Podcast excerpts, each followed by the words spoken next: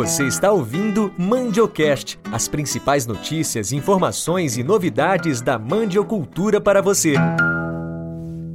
Olá, sou Patrícia Miagawa, seja muito bem-vindo ao Mandiocast, o podcast da mandioca. No episódio de hoje, iremos iniciar os episódios sobre a farinheira sustentável. Falaremos sobre os aspectos ambientais, conhecer a importância do cuidado ambiental e as tecnologias utilizadas. Hoje temos a participação do Dr. Fábio Fernandes Correia, promotor ambiental regional da Costa das Baleias, Geile Viviane, que já dispensa apresentações, e do consultor Paulo Henrique Radaik, da empresa agrobiológica, que integrou o grupo de trabalho do conceito farinheira sustentável, junto com mais três consultores e especialistas que também virão aqui compartilhar um pouco com os nossos ouvintes informações importantes sobre sua contribuição para o conceito da farinheira sustentável. Então, vamos lá! Este podcast foi feito pela Polímata especialmente para você. Olá, Patrícia e ouvintes do Mandiocast. Um prazer estar aqui com vocês, podendo falar sobre farinheira sustentável, agora a parte ambiental desse processo, nessa série que a gente vai estar trazendo aqui sobre a farinheira sustentável estando aqui com o doutor Fábio, né, o promotor que também nos ajudou em todo esse processo, o colega aqui, Paulo Radaik, que compartilhou a gente também, nos ajudou a trazer conceitos para favorecer o cuidado ambiental de uma farinheira e que também pode estar sendo utilizado esses conceitos que ele traz em outras áreas da sua propriedade, não só na farinheira. Então é muito importante esse conteúdo que a gente vai estar aqui abordando hoje com os nossos ouvintes. Olá, doutor Fábio. Estamos muito felizes com a sua participação em um dos nossos episódios da série Farinheira Sustentável. O senhor pode nos esclarecer uma dúvida com relação à destinação inadequada da manipoeira? Se é um crime ambiental? Olá, Patrícia e demais ouvintes do Mandiocast. Agradeço o convite para participar desse podcast que tratará dos aspectos ambientais envolvendo o beneficiamento da mandioca. Assim como qualquer atividade que tem o potencial de causar poluição, a fabricação de farinha ou a industrialização de mandioca depende de licença ambiental para o seu funcionamento. No estado da Bahia, temos a Resolução 4327 do Conselho Estadual do Meio Ambiente, o CEPRAM, que define a necessidade da licença ambiental para tais atividades acima da produção de 5 toneladas ao dia.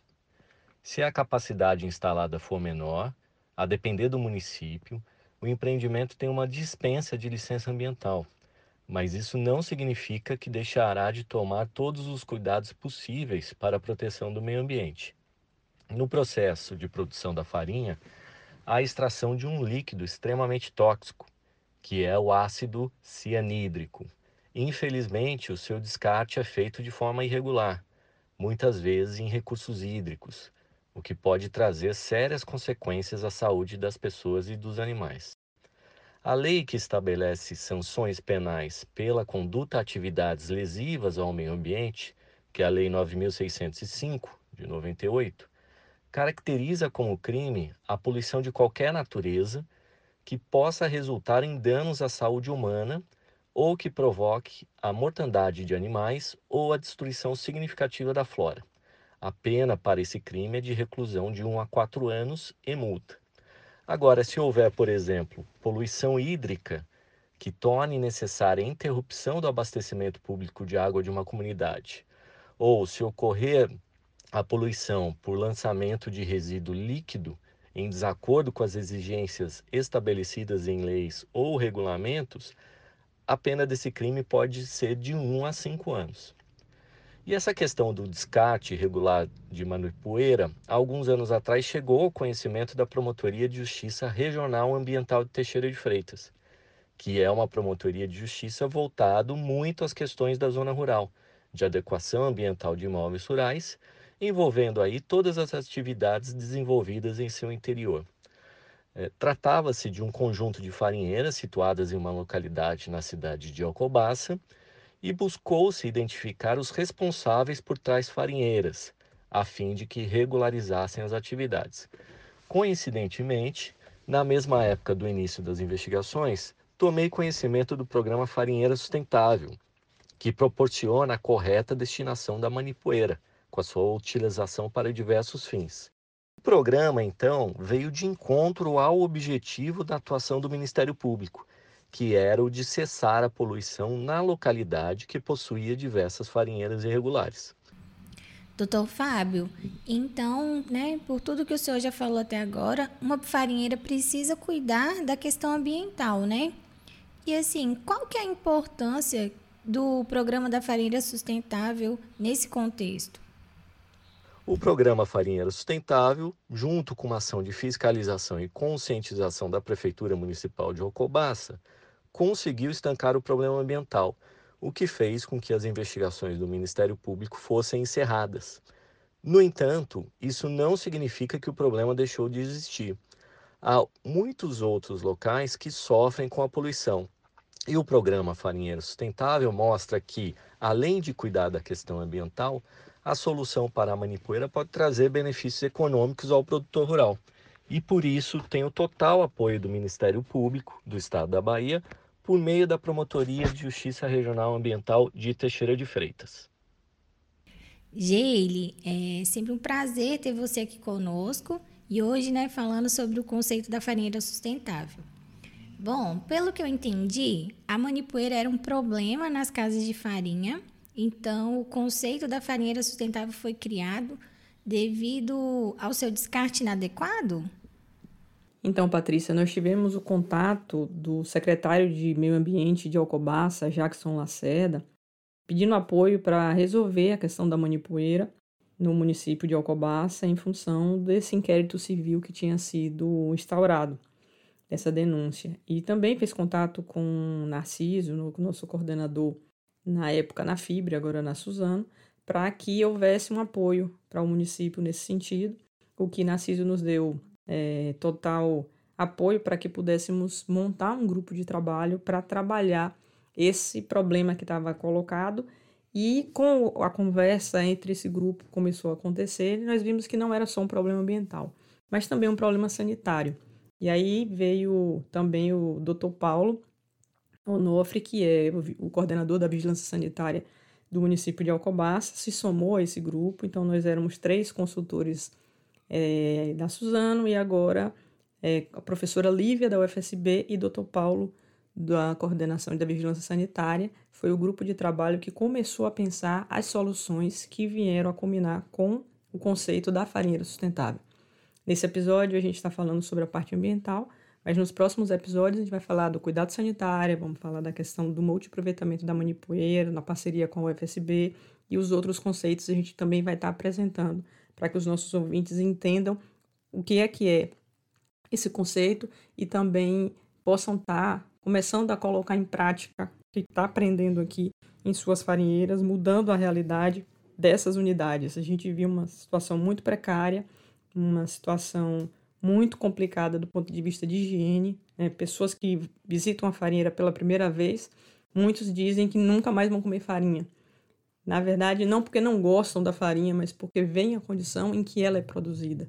Então, poder organizar esse processo, qualificar esse processo, favorecer com que os donos das farinheiras saibam por onde começar essa transição, essa qualificação da sua unidade de beneficiamento. Temos trabalhado também com o Banco do Nordeste para a gente ter uma linha de financiamento que possa atender a necessidade das farinheiras, para que a gente possa ajudar a mudar essa realidade das farinheiras, não só no município de Alcobaça, mas como no extremo sul como um todo, e também irradiar essas informações para outros lugares. O primeiro passo nessa construção do conceito foi de elaborar uma pesquisa.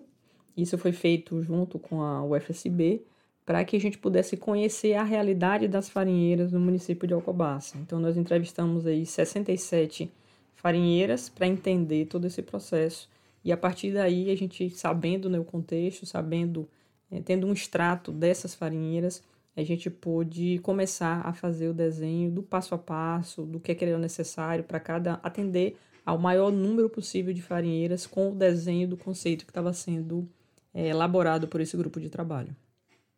Geile, você comentou sobre a pesquisa feita com a FSB. Você pode falar mais para a gente sobre essa parceria? A pesquisa, Patrícia, foi feita em parceria com a professora Lívia. Né? Ela teve uma aluna dela que estava envolvida diretamente na pesquisa, a Luísa. A gente teve a Luciana também, que era uma colaboradora da Polímata, que pôde estar junto com a Luísa aí, fazendo essas entrevistas, visitando cada uma das farinheiras, conversando com os donos das farinheiras e vendo essas necessidades, né, fazendo esse questionário para levantar as informações, vendo se os equipamentos eram equipamentos já elétricos, eram equipamentos ainda manuais, quais as condições de construtivas das farinheiras, e a partir daí a gente conseguiu ter um diagnóstico melhor. Esse diagnóstico, os resultados dele foi publicado em janeiro desse ano, saiu na revista Agrotrópica, então já está publicado, já está sistematizado e público esses dados, para que as pessoas possam conhecer como era a linha de base, né? Quando tudo começou, qual era a realidade das farinheiras do município de Alcobaça.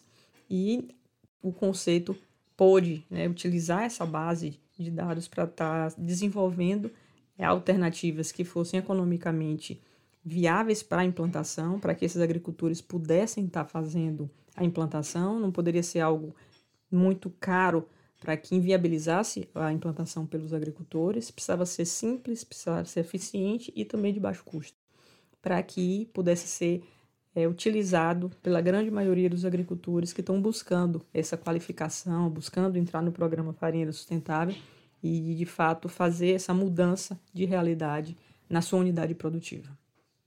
Com todo esse contexto, né, que já foi esclarecido até aqui sobre esse problema com a destinação correta da manipoeira, como que deve ser feito o armazenamento? O armazenamento da manipoeira, Patrícia, é relativamente simples. Nós temos usado caixas de polietileno, né, caixas d'água. Muitas vezes a gente aproveita a caixa d'água que já tem na própria farinheira e coloca uma, uma caixa nova para fazer o beneficiamento da mandioca, né, utilizando a caixa, se ela não tiver furado, mesmo ela estando velha, não tem problema, a gente coloca ela. Ou se não tem, a gente usa uma caixa nova para adaptar né, a, diretamente da prensa, para que ela saia da prensa diretamente para a caixa, sem ter uso de água, né, para que a manipoeira ela saia pura. E a partir dela pura, depois que ela passa por todos os processos de decantação, pelo tempo necessário para que ela, para cada um tipo de utilização, é necessário ter é, um tempo de espera. Então a gente vai ter um episódio específico aqui para a gente trabalhar só multiaproveitamento da manipoeira, para que a gente possa entrar em mais detalhes. A professora Lívia vai estar com a gente nesse episódio também, junto com a, seus alunos, para que a gente possa estar explorando um pouco mais a questão da manipoeira, tá? Então, esperem aí o próximo, os próximos episódios que vão estar falando de vários temas da farinha sustentável e um exclusivo sobre multiaproveitamento da manipoeira. Então, é sistema de caixa, né? Para que vocês possam estar tendo um, um, sistema de baixo custo, mas vai depender do volume que você tem. Alguns sistemas são 2 mil litros, outros 2.500, outros são 7 mil, a depender do volume de mandioca processado. E aí tem, para cada multiaproveitamento, um intervalo de tempo para que você possa estar tá utilizando ele em cada aproveitamento de forma eficiente. E digo para você, a manipoeira para adubação tem dado um show na adubação de mandioca, né? Adubação de solo e adubação foliar. Eu venho ensinando muito isso, venho falando muito disso, porque realmente o resultado é muito eficiente. Então, a mandioca ela retira do solo os nutrientes em que ela mais tem necessidade. Então, a manipoeira exatamente são esses nutrientes. Então, a gente com pequenas ajustes, com pequenas complementações, a manipoeira é um excelente adubo para a própria mandioca. Então, as regiões que têm bastante manipoeira, aproveite essa manipoeira, não descarte ela. Como nós já vimos aqui, é um crime ambiental, né? Tá descartando de forma inadequada a manipoeira e pior do que isso, né? Você está rasgando dinheiro, você está jogando dinheiro fora, porque a manipoeira ela entra na adubação de uma forma fantástica e ao invés de você estar tá comprando adubo, você pode estar tá utilizando a manipoeira e tirando né, esse contaminante do ambiente. Então, é um uso eficiente, sustentável e que potencializa muito a produtividade da mandioca. Paulo, seja muito bem-vindo ao Mandiocast. É uma honra ter você aqui compartilhando um pouco da sua experiência, da sua colaboração no que se diz farinheira sustentável. Pode nos explicar como que funciona o círculo agroflorestal? E qual que é o benefício da tecnologia do círculo que motivou a inserção dele no conceito da farinha sustentável? Olá, meus amigos, minhas amigas, ouvintes do Mandiocast. Eu sou Paulo Radaik, sou engenheiro agrônomo, é, trabalho com agrofloresta, com permacultura e atualmente sou consultor do PDRT da Suzano. Né, e estou aqui para poder contribuir um pouco com o trabalho, principalmente a adequação das farinheiras, né? E agradeço a Geile da Polímata pela oportunidade de estar participando desse trabalho, né? Durante a pandemia, a gente poder estar contribuindo né, com algumas melhorias aí nas propriedades rurais. Vou falar um pouco como é que é o círculo agroflorestal, né? Para a gente falar sobre o círculo, a gente tem que voltar na história, né, como ele surgiu. O círculo agroflorestal é uma tecnologia usada pela permacultura, e a permacultura é a cultura da permanência da espécie humana no planeta Terra. Então, são diversas técnicas, tecnologias, é, conhecimentos ancestrais, é, históricos e de convivência né, de populações, até populações já extintas, que estão sendo resgatadas. Já há vários anos, quem começou isso foram dois australianos, né? E a permacultura hoje está no mundo todo, e o círculo agroflorestal é uma, é uma extrapolação, é uma forma mais é, dinâmica, mais diversificada do círculo de bananeiras. Ele é para destinação de água cinza, ou seja, água que não tem fezes, é só água que tem sabão, que tem sujeira, água de lavagem, etc. Né? E a proposta é um círculo. Por que círculo? porque a chance das paredes caírem é menor quando não tem quina. Então você não tem problema de solapar e a parede cair, né? Então é um círculo, literalmente cavado, num lugar de terreno mais firme. E dentro desse círculo a gente vai depositando muita biomassa. No nosso caso, nas farinheiras, a gente usou uma manilha central construída com pneu, porque a água vem também com resíduo de, de terra, até um pouco de manipoeira, etc. Então a gente, para direcionar ela, a gente fez uma manilha central de pneu, né, que era mais barato, e em volta dessa manilha central a gente coloca muita biomassa. Qual biomassa? A biomassa que tiver mais acessível.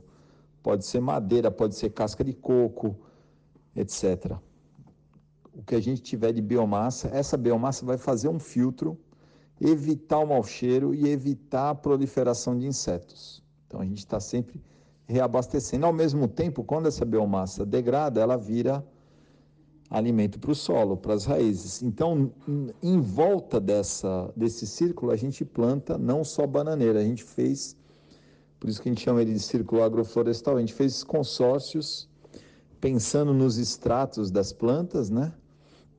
de plantas que podem ter multiusos, como eucalipto, guando, açaí, própria bananeira, horta, é, hortaliças não que a gente não vai consumir a raiz, né? Taioba, é, e aí a gente planta em volta flores para embelezar. Então esse é para destinação de água cinza. Além do círculo agroflorestal, tem também a bacia de evapotranspiração, né? Você pode falar para a gente quais são as vantagens de implementar essa tecnologia? Um outro problema que a gente tem, tanto na roça, em algumas periferias, na maioria das cidades, né, é destinação adequada de esgoto. O esgoto que tem fezes, né? E aí, para a gente fazer um sistema que seja autônomo, ou seja, que a gente não dependa de esgotamento, que a gente não dependa do poder público buscar, etc., né? que ele tenha é, já previsto excesso de chuva, a gente tem trabalhado a bacia de evapotranspiração.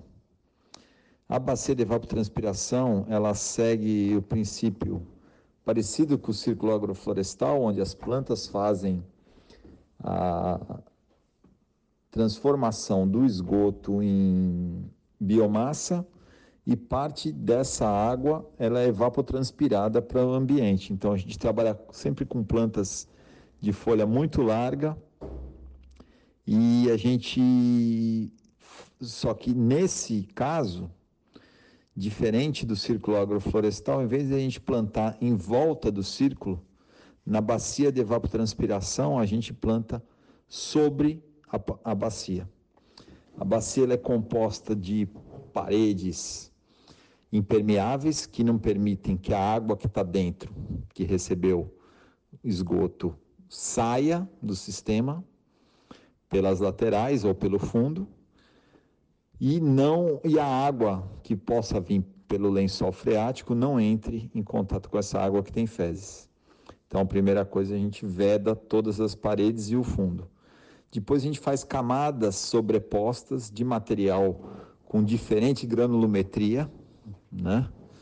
Que vai fazer um filtro para essa água e depois que passa nessas camadas, a gente faz um filtro de terra de solo, solo com esterco, solo adubado com matéria orgânica, onde a gente vai colocar as plantas que vão fazer essa transformação do esgoto em biomassa e liberar a água para a atmosfera.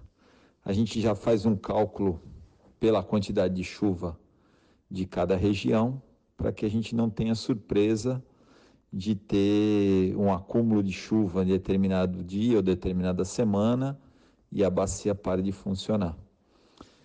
Então, assim a gente faz o tratamento do esgoto nas farinheiras e essas tecnologias, elas são apropriadas principalmente para ajudar as famílias na certificação dessas propriedades, né? E assim a gente tem também buscado tanto autonomia das famílias em relação a tratamento de esgoto, quanto a autonomia de não depender de um trabalho externo para manter a sanidade, né, o esgotamento das suas casas de uma forma que não possa, que não venha se tornar um problema. Novamente eu venho agradecer essa oportunidade, né, de estar participando do Mandiocast, agradecer a Geile, que me convidou, agradecer a todas as equipes do PDRT, que junto a gente desenvolve esse trabalho de agroecologia. Agradecer essa oportunidade de desenvolver o trabalho pela PDRT, né, essa quebra de paradigma aí que a gente está contribuindo, né, uma empresa de celulose como a Suzano, investindo em agroecologia, investindo em resgate da dignidade das famílias que são atendidas, alimentação de qualidade, é, tanto na mesa das famílias rurais como estendendo essa, essa mesa para as famílias urbanas, né, podendo contribuir com o desenvolvimento onde todos saem ganhando. Muito obrigado e até a próxima. Doutor Fábio, Geile, Paulo, muito obrigada por compartilharem aqui conosco esse conteúdo tão rico sobre o tratamento das águas residuais. Vocês gostariam de deixar mais algum recado para os nossos ouvintes? Patrícia, Queremos deixar aqui como mensagem final para os nossos ouvintes nesse episódio a importância de trabalhar a qualificação da sua unidade de beneficiamento. O programa Farinheira Sustentável ele foi pensado para o agricultor para que seja um processo economicamente viável, mas que potencialize não só a questão ambiental, não só a questão sanitária, mas a questão da sustentabilidade do negócio dele. Porque uma vez que você tem uma, um trabalho muito bom de matéria, produção de matéria-prima, aumenta a produtividade, você aumenta a taxa de conversão e você tem um rendimento melhor desse resultado da farinha, em farinha. Você pode utilizar a mandioca de forma integral e isso potencializa também o rendimento né, da família. Então, tudo isso é sustentabilidade. E uma vez que você tem a sua unidade com o licenciamento ambiental ou a dispensa do licenciamento, a depender da capacidade de processamento, e também a licença sanitária, você pode colocar esse produto em outros mercados. Então, como a gente potencializar tudo isso É isso que o dono da farinheira, dono da sua é, unidade de beneficiamento de mandioca precisa pensar como eu posso potencializar o uso da mandioca. Farinha é um produto, eu posso fazer muitos outros produtos, eu posso utilizar de maneira mais eficiente tudo que eu tenho a partir da mandioca e posso também estar tá começando a pensar no processamento de mandioca de mesa. Então é só é, atentar para esse processo, a gente quer chamar atenção. Nós estamos produzindo uma série de vídeos agora, vídeos curtos, que é a série Mandioca, no canal do YouTube da Polímata. Então se inscreva no canal, ative as notificações e fique por dentro. Toda semana sai um vídeo novo falando sobre mandioca, para que a gente leve cada vez mais conhecimento, cada vez mais informações até vocês, tá? Então um abraço e até o nosso próximo episódio. Este foi mais um dos nossos episódios do Mandiocast. Espero lhe encontrar no próximo. Participe conosco, mande sua mensagem pelo WhatsApp 739 8861 1631 ou no e-mail contato arroba polimatasoluções.com. Essas e outras informações acompanhem conosco pelas redes sociais arroba Polímata Soluções ou pelo nosso site www.polimatasoluções.com.